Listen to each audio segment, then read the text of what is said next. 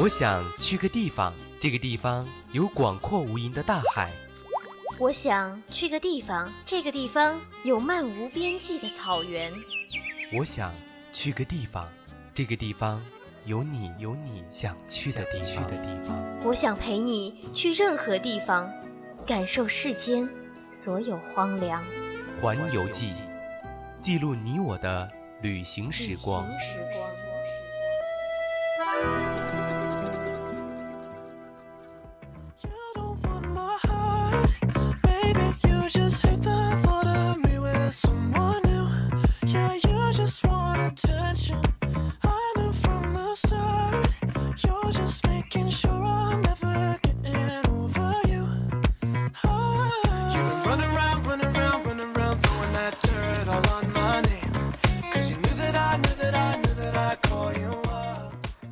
下，走遍四方。Hello，各位听众朋友们，这里是四川宜宾学院 VOC 广播电台。那现在是我们每周一中午十二点三十到十三点直播的环游记节目，我是主播初一。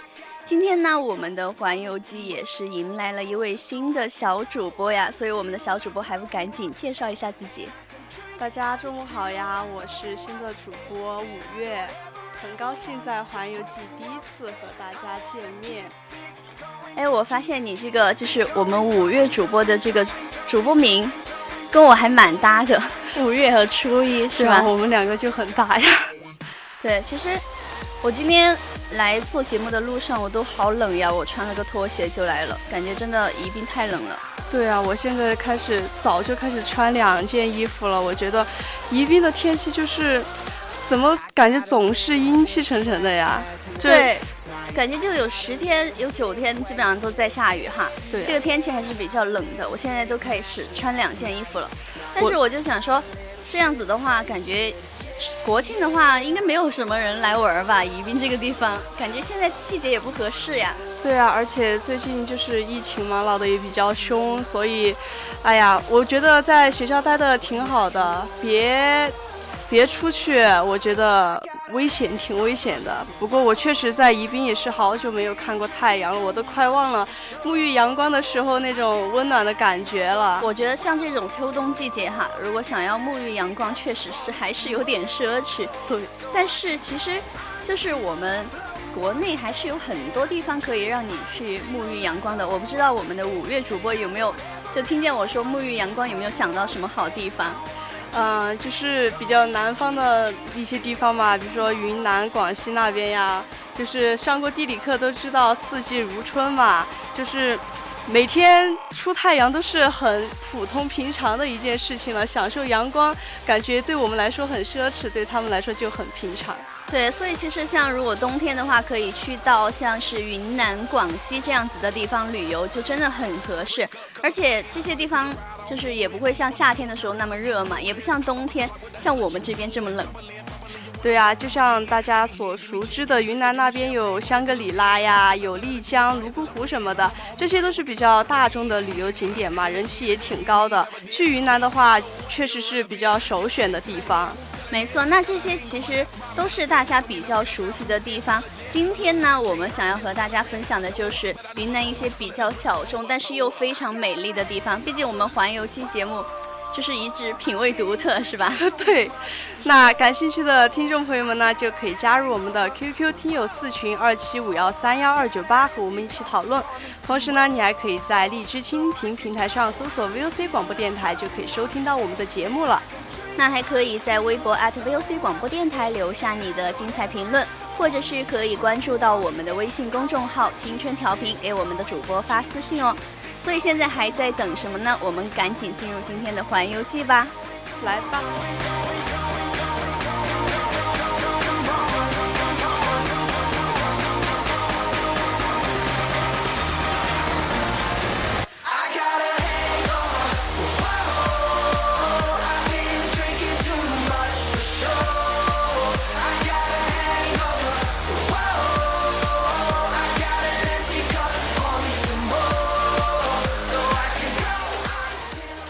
今天要说到的环游记的第一个地方，也就是我们的第一站，就是丙中洛镇的雾里村。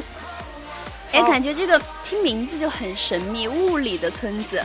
对呀，就仙气飘飘的感觉，我就很想去雾里村来一次人和神的邂逅。想象一下，清晨的时候太阳还没有升起，山里呢就是云雾缭绕的感觉，然后你自己一个人走进山林吧，可能还遇到一个仙气飘飘的神仙呢。对，其实说起物理村，我就突然想起，这个有一部电视剧，是不是叫做《花非花，雾非雾》？对，我看过，就是小时候初中吧。对，所以听到这个名字，就突然有那种琼瑶阿姨的代入感，说不定我就碰见哎我的那个邂逅我美丽的爱情了，是吧？对，我觉得可以来一次去物理村，来一次很浪漫的爱情。对，但是。虽然说在雾里村也确实不能够遇到神仙吧，这里也可能没有丽江的浪漫啊，没有昆明的嘈杂，更没有大理的秀丽，但是在这里其实是非常自然淳朴的一种风光吧，就感觉好像是人间仙境。而且其实大家现在都还是比较向往这种没有被过度开发的地方嘛。对呀，而且这里真的就是神仙下凡一样的日子过着，然后就像是神仙居住的地方一样。那而且到了，嗯，早上的时候呢，它可能是仙气缭绕的感觉，但是到了中午的时候，它就褪下那种神秘的面纱嘛，然后，嗯，炊烟袅袅的村庄就给人一种世外桃源般的梦幻感觉，就与世无争无争的样子。对，然后中午的时候，它就这个雾气可能会渐渐的散去嘛，然后就是也是非常的美。我感觉在这里生活的话，这种空气质量我都要多活几年吧。对呀，每天在城里就是吸雾霾，吸雾霾，就感觉不太不怎么健康。我真的需要去物理村去净化一下我的心灵了。对，感觉可以以后在那儿。养老，可以，我也觉得可以，就感觉已经想得太远了，都到养老生活了。不过也确实，这里的人有着最为纯净和虔诚的心灵，来到这里，远离了一切城市的喧嚣，可以看着最清澈的水，赏最美丽的花，也可以听着最纯粹的歌，遇见最纯美的人。对，没错，而且我看见这里的照片吧，就突然想起德国的一部电影《海蒂和爷爷》，哇，简直就可以和那里媲美了。我相信看过电影的人都知道吧，那里真的是特别特别美，我真的好想去那个山坡上撒欢儿啊。哎，从我们五月主播的语气，大家就可以听出来了，这里真的是非常美啊。所以如果有机会的话，真的大家一定要去看一看。有条件的话，我觉得我们可以相约在那儿定居养老，真的是个不错的选择。那记住，这里是云雾村哟。那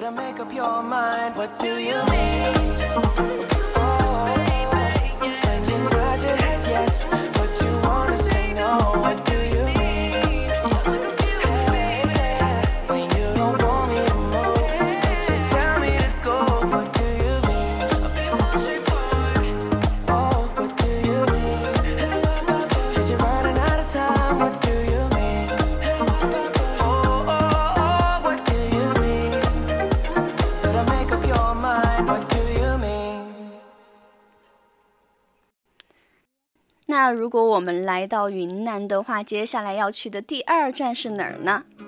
就是我们的腾冲银杏村了。那现在也是正值秋季嘛，北半球的大部分地方也是金黄一片了。对，我觉得好像就是不管在什么文学作品里面呀，或者是一些电影啊、电视剧，金黄的落叶简直就是秋季的一个代名词，对吧？对，绝配，他们简直就是。对，而且有很多人在秋天旅行的话，好多人都是奔着这个金黄的银杏叶去的。就想象一下嘛，就到处都是金黄一片。我觉得在里面拍照肯定很美，对不对？简直就是一场视觉盛宴，就随便一拍都是大片即视感。对啊，像初一师姐的话，美人美就要配。又要夸我了，又要夸我了，又要夸我了。那如果想要去参加这样一场视觉盛宴的话，腾冲银杏村简直就是一个非常不错的选择呀。其实大家听这个名字应该就知道嘛，银杏村里面肯定全部都是银杏，就。所以其实他们这个村子也是以一个村在林中、林在村中的这种自然风光闻名。就是说，就这片林子就是他们的村子。对呀，如果像这种这里的银杏嘛，一般都是十月底才开始变黄的。那像我们这种大学生呢，如果放假早的话，还可以去抓住一点秋天的小尾巴，欣赏一下这里的美丽的落叶呢。那我觉得今年是没有机会了。啊对，我也觉得。对，大家都被关在牢里，没有办法。但是真的想想就是很棒啊！想象一下被银杏树围绕着的村子嘛，就是感觉像一座金色的城堡一样，而且地面上也是这种金黄色的地毯，再加上如果就是稍微会出一点太阳的时候，那个阳光洒下来，简直了啊！对，就好像走进了金色的童话世界一样，对吧？对呀，而且这里的银杏树吧，大多都是上了年龄的百岁老老人呀，就可以想象这里的树年龄有多大了。而且这些珍贵的百年银杏树吧，就可以让这个小村庄就显得非常的古朴和深邃。其实我觉得，真的在大城市里面待久了的人，真的要去这些古朴自然的村村庄，体验一下大自然的美丽风光。就是你感觉你可以尽情的在这儿撒欢儿，就也不用顾及别人的眼光，会不会觉得你就有点疯啊，或者有点幼稚，是吧？就可以让自己的这种自由的灵魂啊，在这种金黄之间飘逸。那虽然云南的美景有很多嘛，比如说我们大大大家都知道的大理嘛、丽江、香格里拉，但是深秋最美的，还是可以让你体验到秋天般童话梦境的，还是只有腾冲银杏村了。所以其实十月马上就到了，十一月还会远吗？就心动了的小伙伴，真的一定要去看一看这个金黄的银杏叶，感觉就是一个不可错过的神仙地方。对。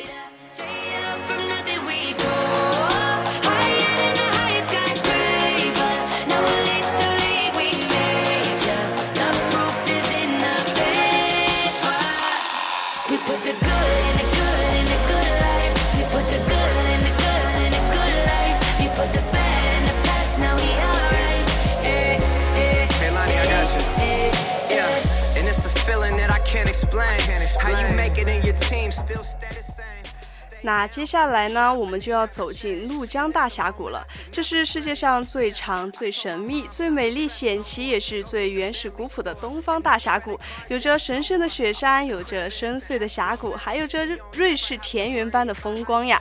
听我们五月主播说，就这一个地方可以体会到这么多不同的美景，我觉得真的简直就是非常值得。而且我觉得，如果出去旅行的话，哈。就是大家现在好像都不太喜欢去那种商业化的地方，是吧？还是要去欣赏一下当地的这种自然特色风光。对，没错，像那种，嗯，城市里的那些钢筋水泥体验多了，就想要去这样一种自然的地方体验一下自然的风光。那峡谷这里的峡谷幽深邃，幽静深邃，而且峡路嗯怒江呢奔腾咆哮着，就令人非常的震撼。对，而且沿着峡谷的这个泸水、贡山、福贡等几县境内生活，生活着怒族啊、独龙族啊，还有藏族这些少数民族嘛，也是给怒江大峡谷增添了不少的乐趣。那我觉得，如果就是去这些地方的话，一定也要去体验一下他们当地的一些民族特色。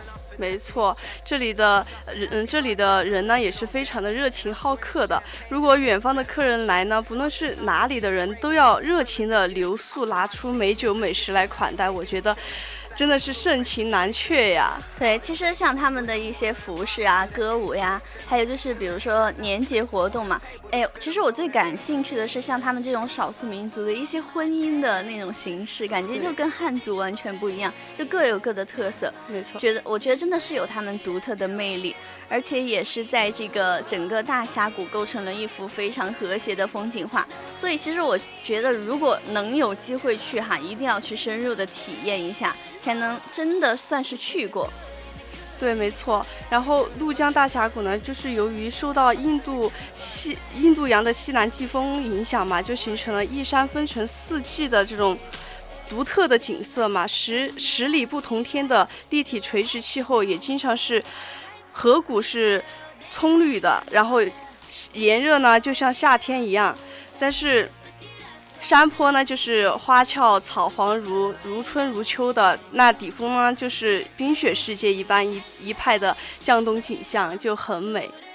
对，所以其实我就突然想起，哎，五月主播，你是文科生还是理科生？我是文科生。对，我也是文科生嘛。我就想起以前做过的地理题，就是各种大峡谷怎么怎么样。然后我记得有那么一道题，好像也是讲过怒江大峡谷，就是说什么。怒江大峡谷这里的山，一山会分为四个季节。当时我就觉得很神奇，真的，为什么一座山就可以分为四季啊？所以说呀，我们的大好河山就需要我们去亲身体验一下，感受一下，就可以做好地理题了。对，所以其实就我们这个是那个励志学习节目嘛，没错。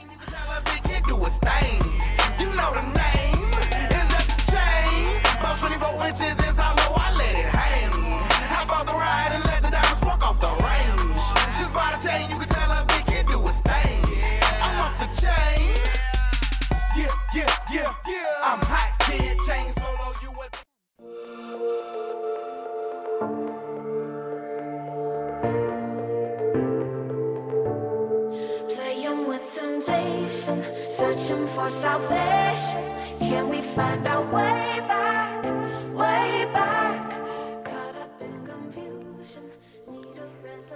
如果我们去到云南的话，还有一个不得不给大家推荐的地方就是无量山。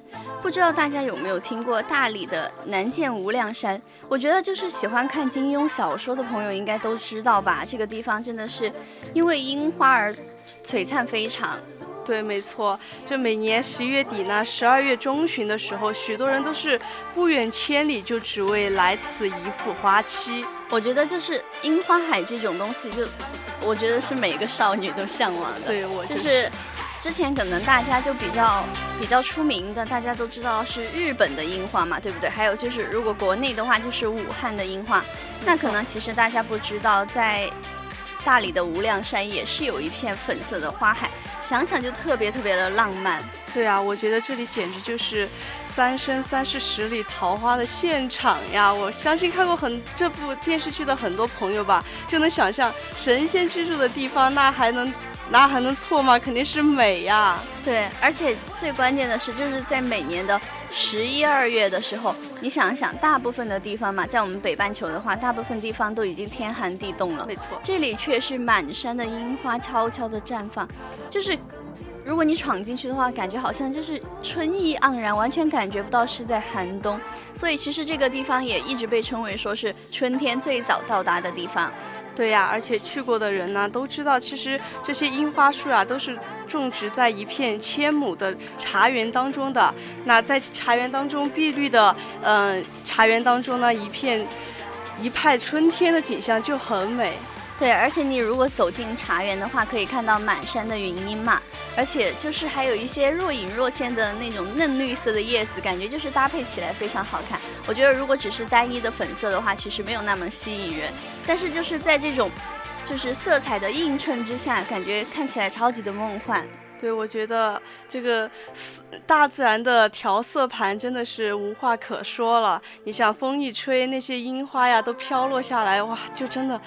简直了，我觉得。对，听上去就非常心动。但是我真的，就主播在这儿必须要提醒一下各位感兴趣的听众朋友们，就是这个冬天樱花的花期大概也就是只有二十五天左右，感觉真的就好短，所以。像我们这种学生党，十二月的时候肯定是在学校准备期末考试，是没有机会了。但是你们如果有机会的话，一定要去感受一下。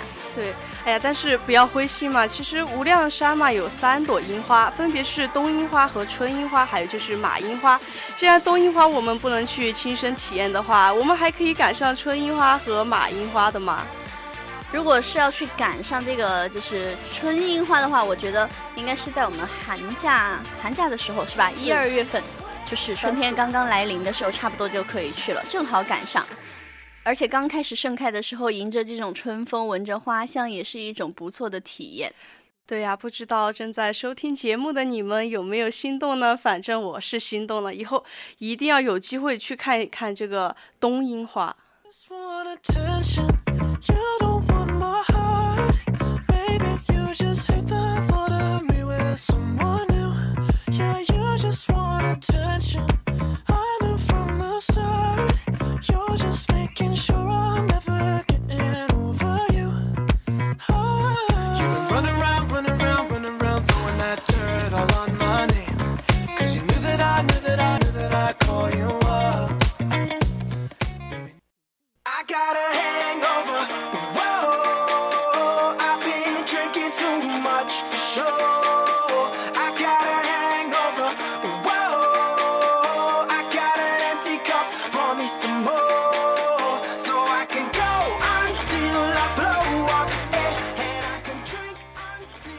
不知道从从什么时候起哈我们环游记节目每期必推美食大概是应该是我我跟韩阳两个吃货带来的传统。所以其实如果经常有听我们环游记节目的朋友，也是知道这个时候这个点儿应该到了我们推美食的时候了。没错。那如果说起云南美食的话，不知道初一师姐能想到什么呢？如果说起云南的特色美食，我一般我第一时间想到的就是鲜花饼吧。每次他们去云南，好像都会带这些东西，还有过桥米线儿，但这个带不回来。对，没没没没关系啊，现在，嗯，什么都是相通的嘛。你在云南吃不到的话，在宜宾的话，应该还是可以吃到的，虽然就是没有那么的正宗嘛。但是我相过，呃，我相信哈，很多没有去过云南的朋友也都吃过，就是什么鲜花饼啊，什么过桥米线嘛，对不对？对。但是今天我们要给大家介绍的这样食物，真的是当地的一个特色食物。我觉得好像前一阵的时候，抖音上也非常火。我不知道你们猜到没有哈？就是乳扇了。那听名字的，听名字的听众朋友们呢，就知道这是一种乳制品嘛，就是用牛奶啊、羊奶做的一些，也是云南比较有特色的食物。这个是一种含水比较少的薄片，可以就是呈现出一种乳乳白色或者是乳黄色，然后就是像竹扇一样的形状，形状所所以就可以称作为乳扇嘛。对，其实像这种东西。就是也可以直接吃嘛，就是乳制品一般大家也知道，就是像什么奶片呀，然后什么奶糕啊，都就可以直接吃。还有还有就是可以去油炸呀、煎烤啊，也是非常香的。就是如果喜欢喝酒的朋友，也可以把它当做一个下酒的好菜。那其实还可以把它加进什么各种各种菜谱啊，反正我觉得大家都可以去开发一下它的吃法。应该是很丰富的创新，哎，你说的我都有点流口水了。我比较，我平时就比较喜欢吃这些，呃，奶制品嘛，什么牛奶、蛋糕什么的。但是，哎呀，很遗憾没有吃过乳扇这种比较有云南特色的食物。有机会的话，我真的一定要去尝一尝。对，所以其实千万不能错过。但是，一些如果对乳制品过敏的朋友们呢，也是要提醒你，就虽然听起来真的很好吃，我也知道我说的我自己都有点流口水了，但是你们还是不要去轻易尝试了。不过呢，云南的特色美食还有很多，你们可以去发掘发掘嘛。对，没错。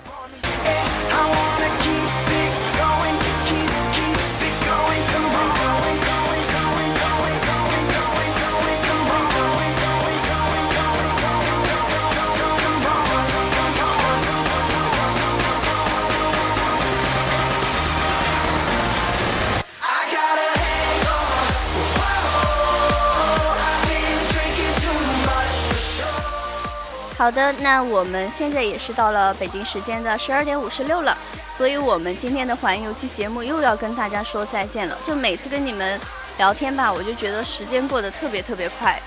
对，那就拜拜了。我是初一，我们下次再见。